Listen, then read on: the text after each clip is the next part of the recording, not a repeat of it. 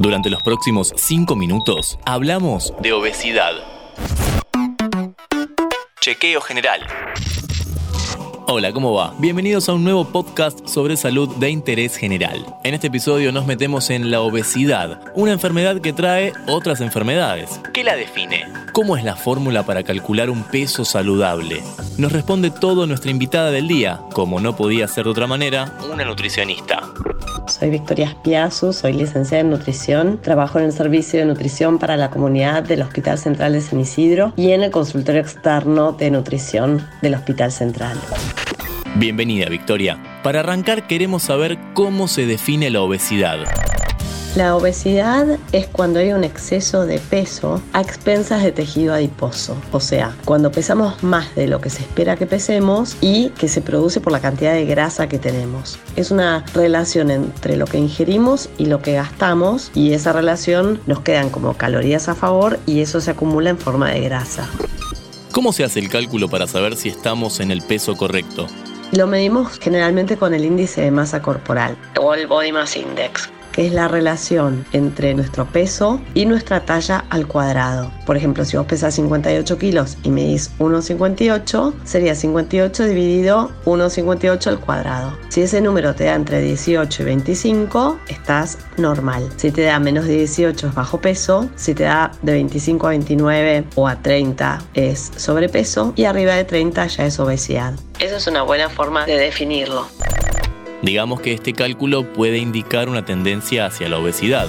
Se pasa primero por el sobrepeso, nunca se llega a la obesidad de entrada. Por eso hay que estar atentos cuando el peso empieza a variar y hay que consultarle al pediatra, a la nutricionista, porque seguramente si se cambian algunos hábitos alimentarios, se mejora la actividad física y se controla más todo lo que es estilo de vida, seguramente ese sobrepeso vuelva a peso normal y entonces evitamos llegar a la obesidad.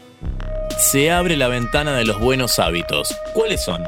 Alimentarios, de estilo de vida. Cuando hablamos de estilo de vida hablamos de horas de sueño, cantidad de agua que tomamos, hacer mindfulness o meditación, estar conectado con uno mismo, porque eso te ayuda a comer en forma consciente. Entonces uno a veces no se da cuenta y de repente se comió dos empanadas y no las registró. En cambio si vos comes en forma consciente, todo lo registras, todo lo que comes. Entonces de esa manera uno puede controlar mejor su alimentación. Y esto no quiere decir que no se puedan comer empanadas sino quiere decir que cada uno va a elegir lo que quiere comer en la forma en que eso le haga bien. No hay alimentos buenos y alimentos malos, según cómo uno los elija y en qué momento y de qué forma.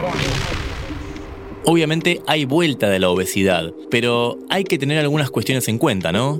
se puede recuperar, ¿sí? puede volver a estar en su peso normal. Lo que tenemos que registrar siempre es que si uno tuvo la capacidad de aumentar 30 kilos, por ejemplo, uno sabe que tiene células de grasa disponibles para 30 kilos de más. Y eso es lo que no hay que olvidar, porque por ahí hoy estás en tu peso, pero si empezás a comer, a comer, a comer y a descontrolar y no hacer actividad física, seguramente vuelvas a engordar. Entonces puede dejar de estarlo. Pondría la obesidad como una condición, ¿sí? Es una enfermedad y es una condición que se ve ya que mencionaste la palabra enfermedad, ¿siempre se la considera una enfermedad la obesidad? La obesidad es considerada una enfermedad desde siempre. Lo que pasa que no sé si es que no se le daba la importancia que debió dársele siempre y que por ahí ahora donde empiezan a aparecer otras enfermedades que vienen muchas veces a partir de la obesidad, como la diabetes, la hipertensión, la dislipemia, o sea, el colesterol y los triglicéridos altos, o sea, al haber obesidad ayuda a que se desarrollen las otras enfermedades y creo que eso es lo que hace que por ahí ahora se esté tomando más en cuenta la obesidad y el sobrepeso pero la realidad es que siempre fue considerada una enfermedad y siempre se trató.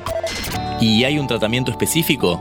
Obviamente siempre uno va a manejar lo que se llama un plan hipocalórico, porque necesitamos darle menos calorías de las que necesitaría para mantener esos kilos, porque lo que queremos es que los baje.